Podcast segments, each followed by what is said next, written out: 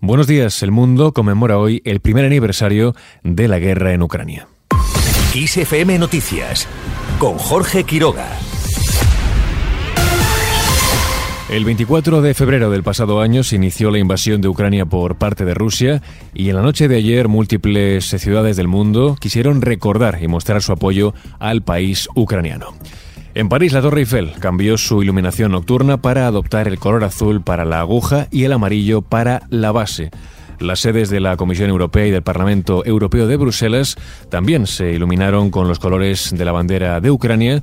En Inglaterra, la popular plaza de Trafalgar Square ha sido testigo de una concentración en repudia al conflicto bélico. La plaza se ha llenado de personas con la bandera ucraniana como símbolo de apoyo al país.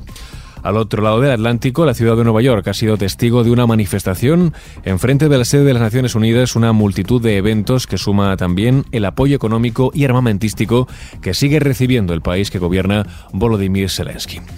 Precisamente en el día de ayer, el presidente del gobierno, Pedro Sánchez, finalizó su visita a Ucrania con un discurso ante la Rada Suprema, el Parlamento del país, en el que alabó la fuerza del pueblo ucraniano por defender la nación y luchar contra la violencia y la manipulación del presidente Vladimir Putin.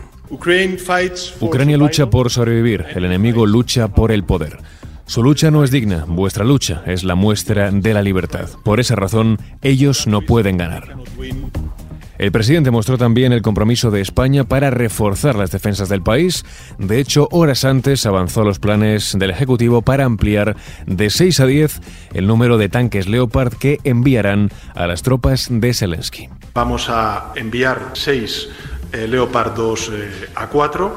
Nuestra intención es durante las próximas eh, semanas y meses ver si podemos escalar a un total de 10, es decir, pasar de 6 a 10 y, evidentemente, también ayudar a los soldados ucranianos a formarse en el uso y en el manejo de estos tanques Leopard. En su intervención, Sánchez reiteró su condena a la agresión ilegal sobre Ucrania e insistió en la importancia de continuar con el apoyo internacional cuanto sea necesario. En línea con este asunto, Zelensky se abre a una posible reunión con Xi Jinping tras el plan de paz propuesto por China. El presidente ucraniano califica de positivo que el país asiático plantee maneras para poner fin a la guerra. Sacará conclusiones, dice, cuando acceda a los detalles de este plan y mientras, líderes del G7 y Zelensky se reunirán este viernes para abordar el apoyo a Ucrania en el aniversario de la guerra. Al margen de este asunto, ya en clave nacional, nuevo intento de acuerdo entre letrados y justicia tras un mes de huelga. Los letrados de la Administración de Justicia y el Ministerio dirigido por Pilar Job afrontan este viernes su segunda reunión para tratar de poner fin a la huelga indefinida que empezó, recordemos, hace justo un mes y que ha supuesto la cancelación de más de 200.000 juicios y vistas en toda España, según los convocantes. Tras un primer encuentro que se extendió durante toda la madrugada del jueves al viernes pasado y que acabó sin acuerdo y con un clima todavía más bronco entre las partes, los letrados acudirán a las diez y media de esta mañana, dicen con la mejor de las voluntades, al Ministerio de Justicia para un segundo encuentro limitado en principio a una hora y media de duración.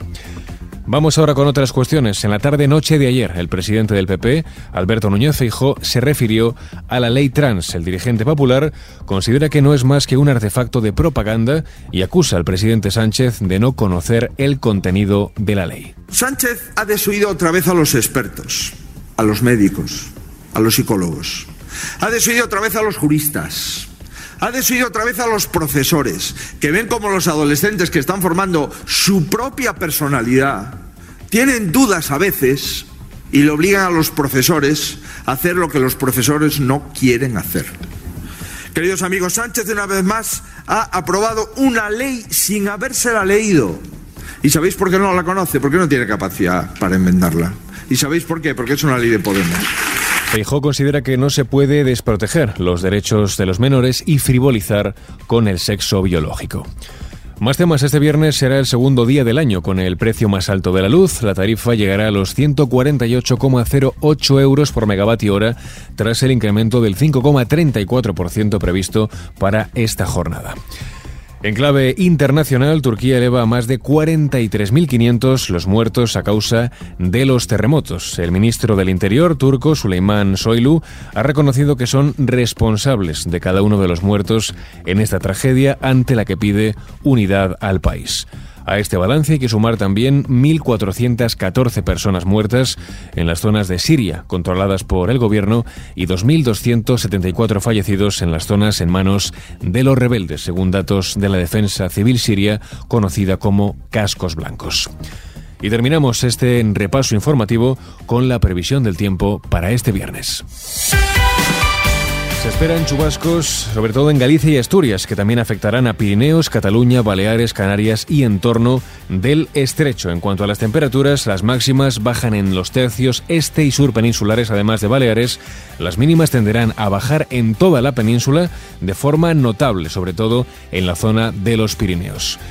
Y así con esto último lo dejamos. Susana León estuvo al frente del control de sonido. La información continúa actualizada en los boletines de XFM. Muy buenos días.